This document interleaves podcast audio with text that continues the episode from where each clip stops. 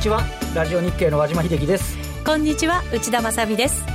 この時間はパンローリングプレゼンツきらめきの発想投資戦略ラジオをお送りします。この番組はユーストリームでもお楽しみいただけます。ユーストリームは番組ホームページからご覧ください。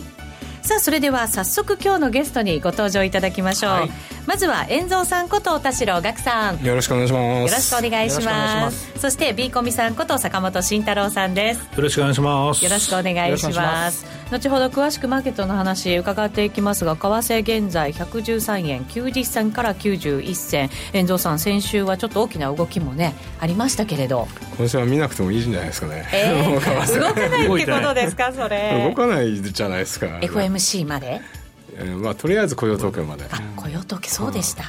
ね、まあ、今日貿易収支とかあるんですけどね。ありますよね、昔貿易収支で動いたんですよ。今も結構動きませんか？あんまり動かないです、ね、あれ？昔ほどはね。昔だって23円動きましたから。へえ、そんなんだったらもう心臓なんかどうにかなっちゃいそうですけどねえー、さて B コミさんは最近トレード順調ですか、うん、そうですね、うん、先週今週は結構いいですよ。ボラちっちゃくなってきましたけど。それも個別集中にしてます。はいあの進行の最後のまあまあ最後の 上昇を取りに行きたいなと思って。最後の2回繰り返しましたね。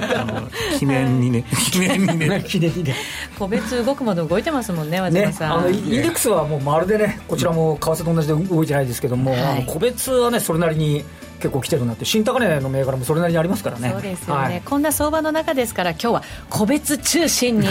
ぐっと的を絞り込んでお話を伺っていきたいと思います。よろしくお願いいたします、さてここでパンローリングからのお知らせです。いよいよ6000名以上の方にお申し込みをいただいた投資戦略フェアが今週末に近づいてまいりました。いよいよですね。日本最大級の投資家の祭典で、最も勝てるノウハウがぎゅっと詰まったイベントと言われているこの投資戦略フェア。ほとんどの講演が残念ながらもう満席となってまいりましたが、本当に若干ですが、空きもありますので、ぜひ皆様諦めずご確認いただきたいと思います。立ち見券もこれ当日発売されるとかっていう感じなんですすごいな、ね、我々の方スもですね。あの、はい、おかげさまでようやく前になりまして立ち見券も多分ありあると思うので、はい、聞いてみてください、はい、なので諦めずにねぜひ参加していただきたいと思います。えっ、ー、と面白いところでは進化系リタイアメントの形 in フィリピンという講演もあるんだそうですよ、えっ、ー、と世界最大級のメガバンクである HSBC がレポートでですねフィリリピンは経済成長率ナンバーワンの国になるというふうにしているということなんですね。こちらの講演会、まだ空きがあるということですから、ぜひ皆様足を運んでいただきたいと思います。そして、同時開催の和島さんも出演する春の IR、こちらの席も残りわずかとなってきましたありがとうございます、はいえっとまあ、今の個別って話ありましたけど、あの今年度っていうんですよね、もう4月になるんで、あの4月からの年度のえー、注目テーマとかね、あのーはい、私が取材行って面白そうだったあの企業のお話とかね、まあ、そのようなことを中心に、えー、話させていただきたいと思っております。はい。こちらの春の IR 祭り2017ですが、えっ、ー、と、和島秀樹さんはもちろんですが、杉村富夫さん、桜井英明さん、井上哲夫さんが株式講演をされるということと、あとは上場企業の IR がぎゅっとこちらも詰まったね、ねはい、同時に聞けるチャンスでございますので、こちらにもぜひご参加いただきたいなと思います。はい、日経のあのトップページのイベントセミナー欄というところから申し込んでいただけますと、はい、あの入っていただきますと、いけるんで、そうですね。よろしくお願いします。はい、そちらの、えー、お申し込みが投資戦略フェアエキスポ2017のサイトとなりますので、こちらご注意をいただきたいなと思います。うん、えっ、と、第2公演の杉村富也さんの公演が、席も残りわずかとなってしまいまして、追加公演も決定しております。さすが。はい、皆さんのお越しをお待ちしております。えーこの番組は投資戦略、え、投資専門出版社として、投資戦略フェアを主催するパンローリングの提供でお送りします。さあ、それではまずは株式市場について和島さんから伝えていただきましょう。まずは日経平均34円99銭安、19,344円15銭で終わりました。高安の幅60円程度ですから、今日本当に小動き。いやもうね、売買代金もほぼほぼ、これだけ動いてないですかね、幅が動いてないんで、えー、あの売り売り下のね、指し値も通らないんで、あのどうしても売買代金も細りがちということになっちゃうんですけど、ね、昨日も日は行きませんでしたけど、今日も行ってないですからね。行かないですよね。うん、あのでまあね、あの先週のところで、えー、トランプ大統領の、えー、演説のところで、まあ、温当だっていう話で、そこから一旦ね、1万6000、1万9500円の、えー、節っぽいところを一旦抜けたように見えたんですけどね、はい、結果的に言うと、引け値ベースで年初来の高値は抜けず、抜けず、結局なんとなく、ちょっとだったんですけどね、あとね。ボックス圏の範範疇から抜抜けられないような状況になっていて、はい、ね、あの下値もね、あの第三四半期の決算終わって、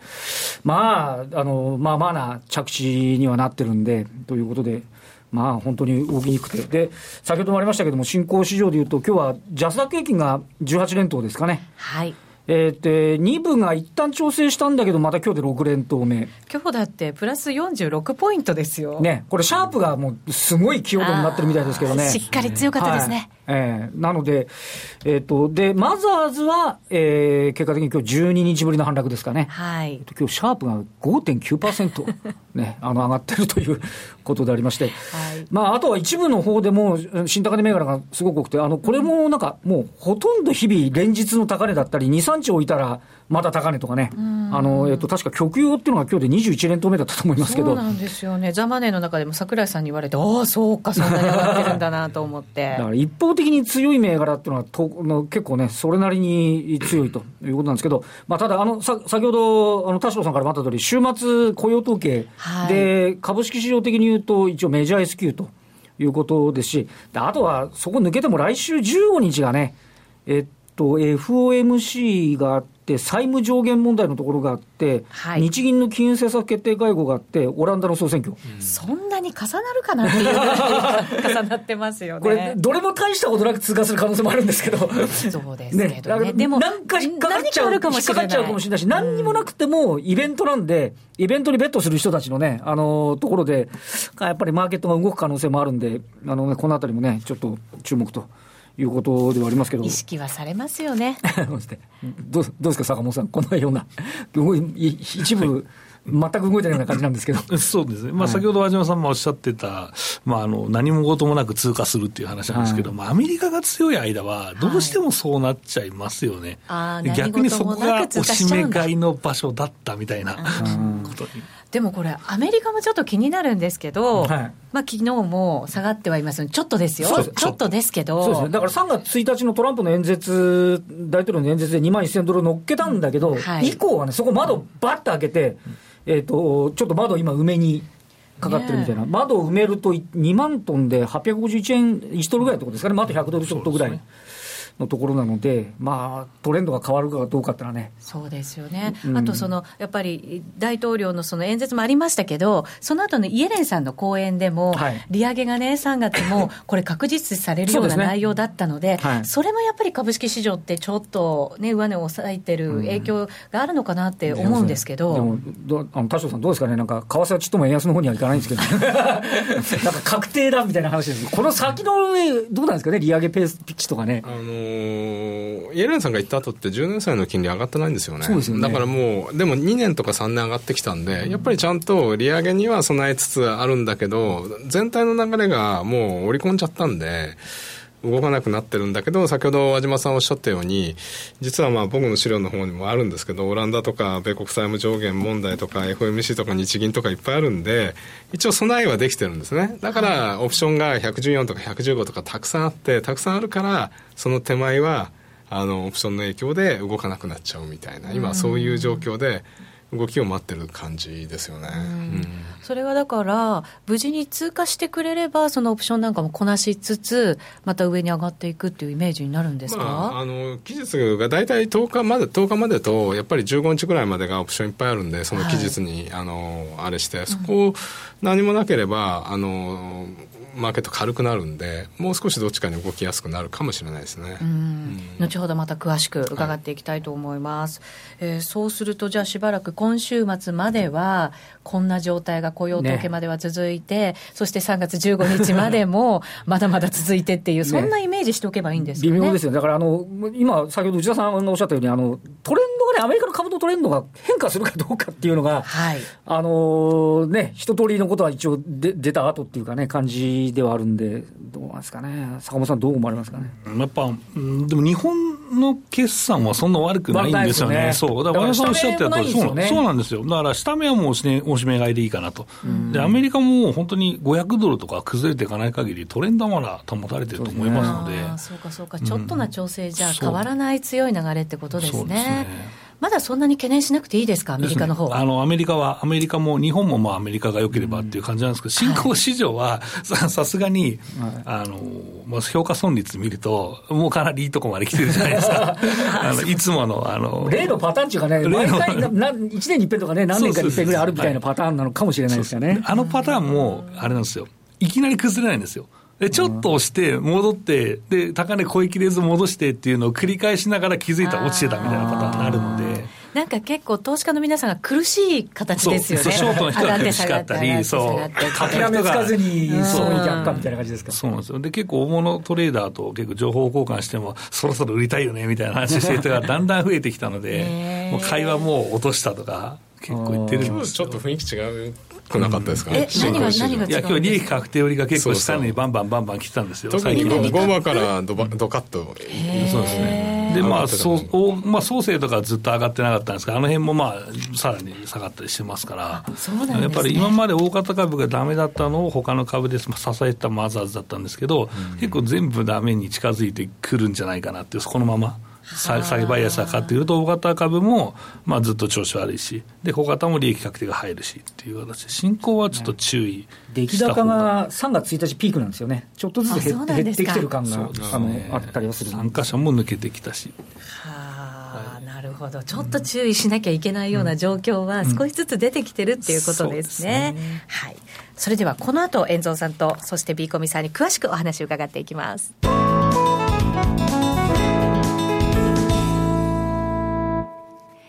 さあ、改めまして今日は遠蔵さんこと田代岳さんと B コミさんこと坂本慎太郎さんをゲストにお迎えしています。引き続きよろしくお願いいたします。よろしくお願いします。先ほど遠蔵さんにちょっとちらっとそのファンダメンタルズのところを伺ってきたんですけど、詳しくやっぱりね、今一番気になるところでもありますので、はい、そうなんですよ。はい。まずだから改めてその大統領の演説があって、イエレンさんの講演があって、そして今週迎えてるわけですけれど、その115円までもいかなかったわけですよね、上が。まああのだから結局、マーケットって織り込んだらおしまいなんで、はい、でイエレンさんが、あの時突然あの金利上げるって言ったら、もっとバカって言ったかもしれないんですけど、もう1週間前から前振りかかってたんで、でいろんな人たちがいろんなところで言ってましたよね、うん、要は今週がブラックアウトって言って、FMC の前はあの話せないんで、その前にみんなこう言い始めちゃったんで、あそこでもうすごく織り込んじゃいましたよね。その3月の利上げに関しては、うん、関係者の人たちって1週間前になるとあんまり何も言えなくなってくるんですか、うん、あの言っちゃいけないっていうか。そうなんです、そういう期間に入るんですね、はい、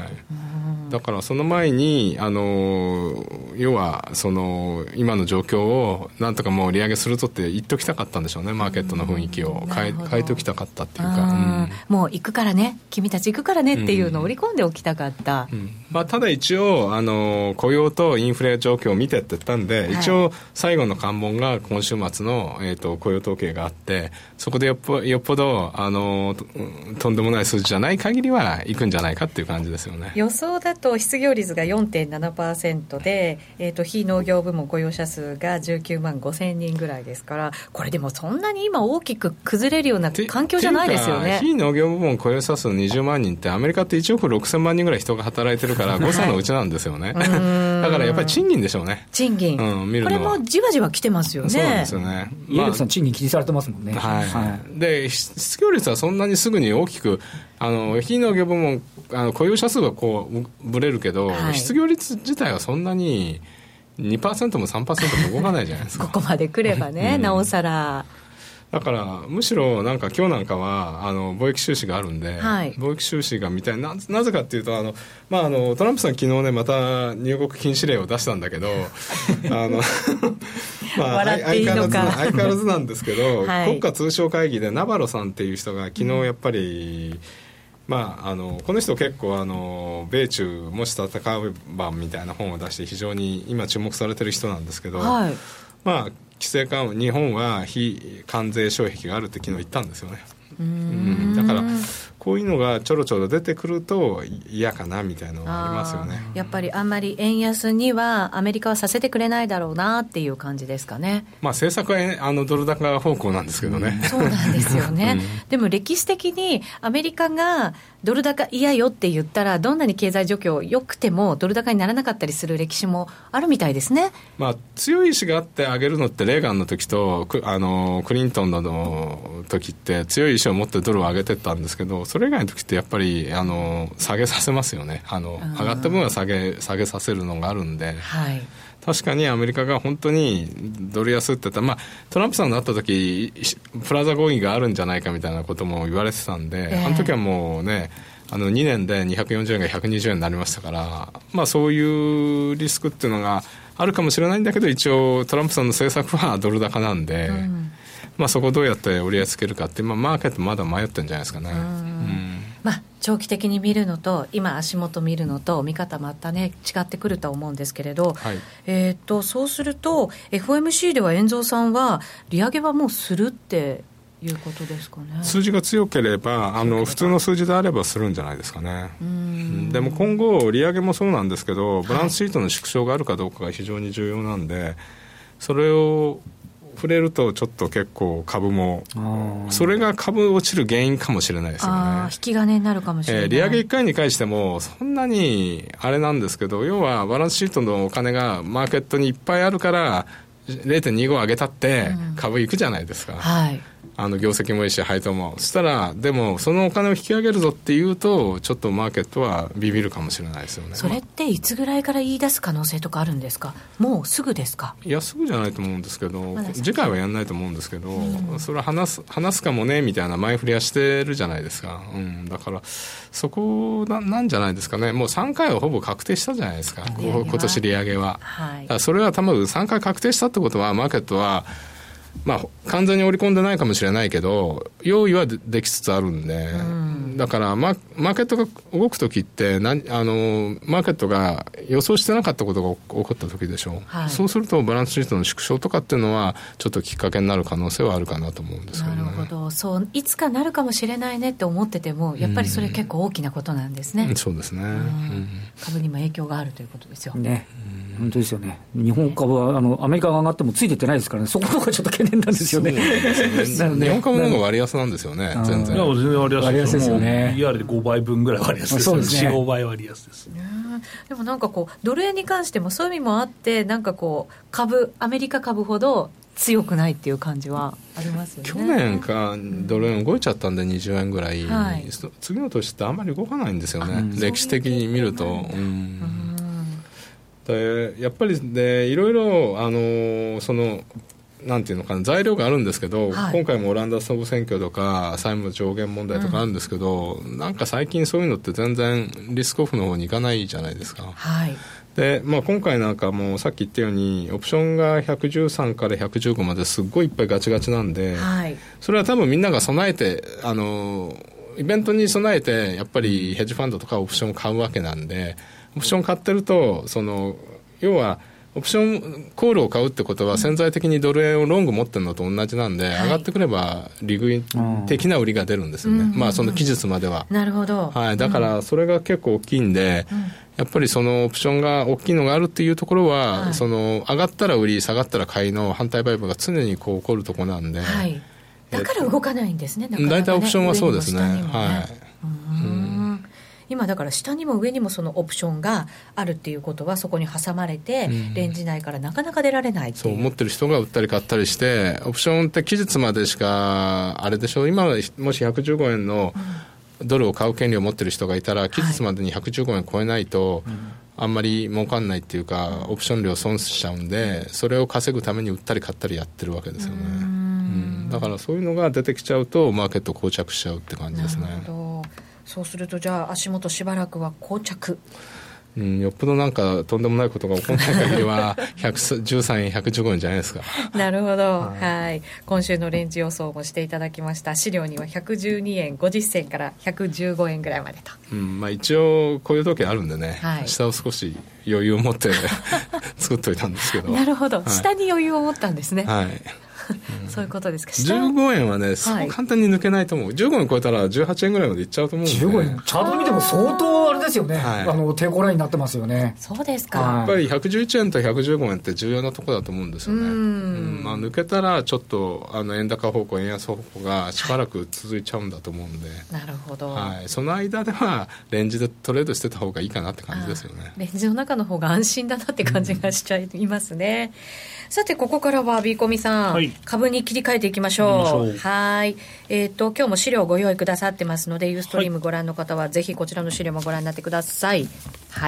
いつも通りは銘柄のピックアップ方法ですね、はい、まあ、お話ししたいと思います。まあ、個別今重要ですからね、うん、個別戦略でやっぱり動かない先物の中で稼ぐのはもうそれしかないので、はい、個別ですね。で、まあ、個別なんですけども、いつものね、200銘柄から20銘柄にピックして、うん、まあ、あの、選んでますというのもですね、今、直近の僕が使っている20銘柄をですね、持ってきました。はい。でこれが、えーまあ、2ページ輸送見られる方あるんですけど、えー、これがですね、一応4銘柄ですね、前回出演、えー、2週間前から入れ替えましたね。え、なんだろう。はい。で、進行をやっぱり入れてます。あの、これ全部進行ですね。動いてるから。はい。動いてるから、やっぱりまあ、まあ、進行少なめだったんですけど、まあ、さすがにこんだけ指数動かないんだったら、まあ、ちょっと入れようかなと思いまして。あまずまず結構増えた感じしますかね。そうですね。はい。あの、下の方も、あの、アウトって外した方ですね。外した銘柄もほとんどカタカナなんですけど、東証一部が多いんですよ。あ、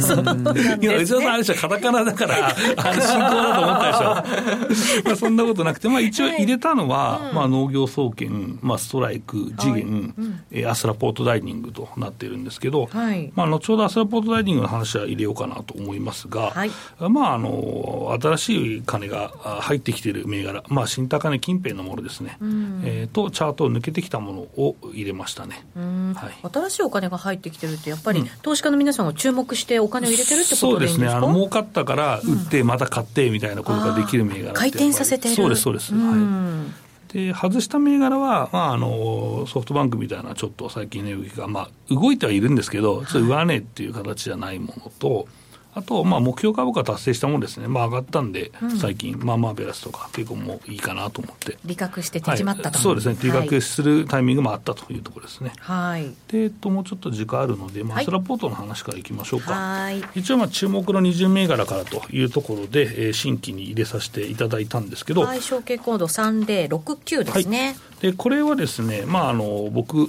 年末に日経マネーさんで、えー、ちょっと見開き1ページいただいてですね、はい、まあ、あの吉村フードの話を書いたんですけど、まあ、あれは1000円から見て3倍とかになったんですけど、うん、まあ、それをなんで見つけたかっていうと、アスラポートダイニングで失敗したから見つけたんですね。あそうなんです、はい、この銘柄もよく動く銘柄ですよね。そうそうそうそう最近でもですね、1年ぐらいずっと動いてないんですよ。お休みが1年続いていまして、えー、で、そろそろいいんじゃないかなっていうのも含めてですね、この3月末、優待ありますので、えー、それの時期に合わせてですね入れてみましたと、うん、優待じゃ充実してるってことですか、はい、あのここの優待ものすごく充実してますね。知らない方もまだ結構いらっしゃるんですけど、えー、あのこのですね、えっと、ミネコ7ページでユーストの方見られる方は見ていただきたいんですけど、はい、細かいですけど、はい、まあ、ちょっと細かいんですけど、うん、えっと、500株以上でですね株主優待がもらえてですね、うん、えー、一応49点から選べますあはい、そうなんですか。で、これほとんど、あの、アスラポートの関連会社というか、今までどんどんどんどんしてるんで、まあ、付き合いがある会社とか関連会社のものがもらえるんですね。はあ、食事券であるとか、焼き菓子セットであるとか、はいはい、お茶だったりとか、はいすっごいいっぱい種類ありますね。牛角、牛角の、あの、はい、利用券とか、ももらえたりします、ね。千葉六三郎スープギフト。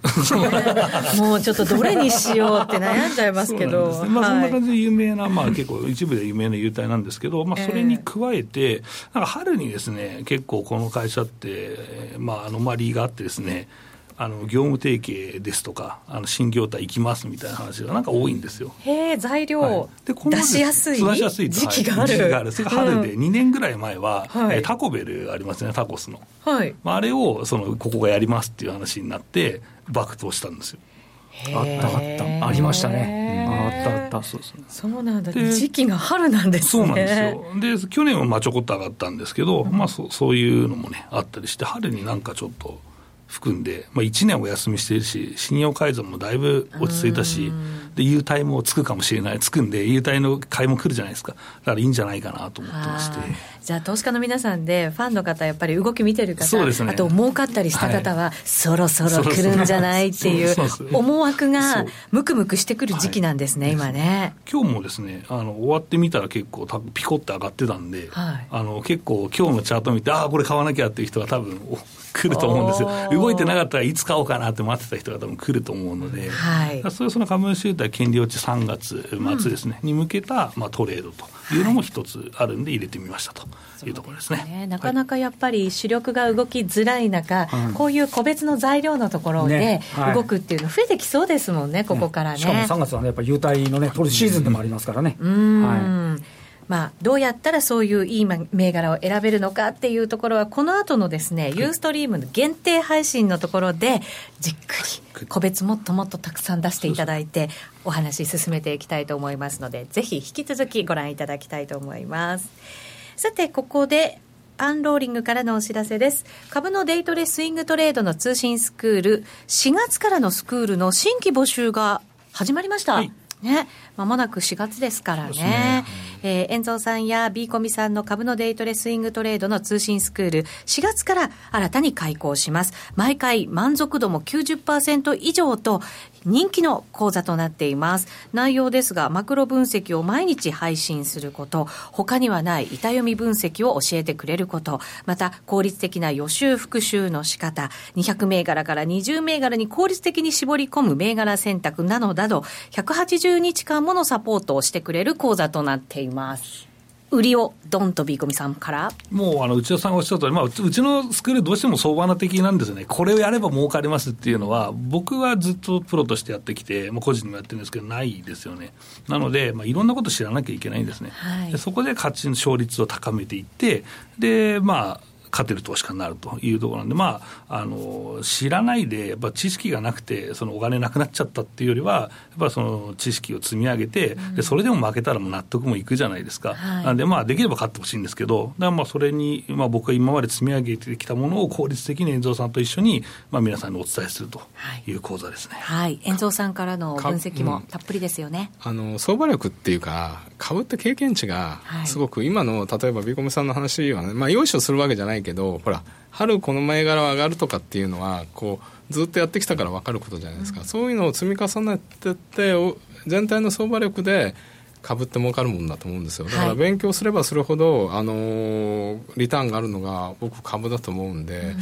そこら辺デリバティブよりは広くこう勉強した方がいいかなってそういうスクールを目指してますね。だから全体のこう力を上げるために長くもやるしあのいろいろなこともやるしみたいな、うん、まあそのうちね深掘りもね、あの出てくるかもしれないし、はい、はい、そうですね勝てる確率を上げるためには、本当にいろんなこと勉強が必要ですけど勝てる確率も上げるんですけど、はい、あの損する確率が減るんですよ、うん、もうこれはもうけ、まあ、間違いなくそうですね。だから資産をしっかり守れるんですよね。であとが価値が残ってくる、ということになるわけですからね。ぜひ皆さんもご注目いただきたいと思います。詳しくは番組ホームページをご覧ください。さあそろそろお別れのお時間となりました。この後のユーストリーム限定配信でも引き続き濃いお話をいただきますのでぜひ皆様ご覧ください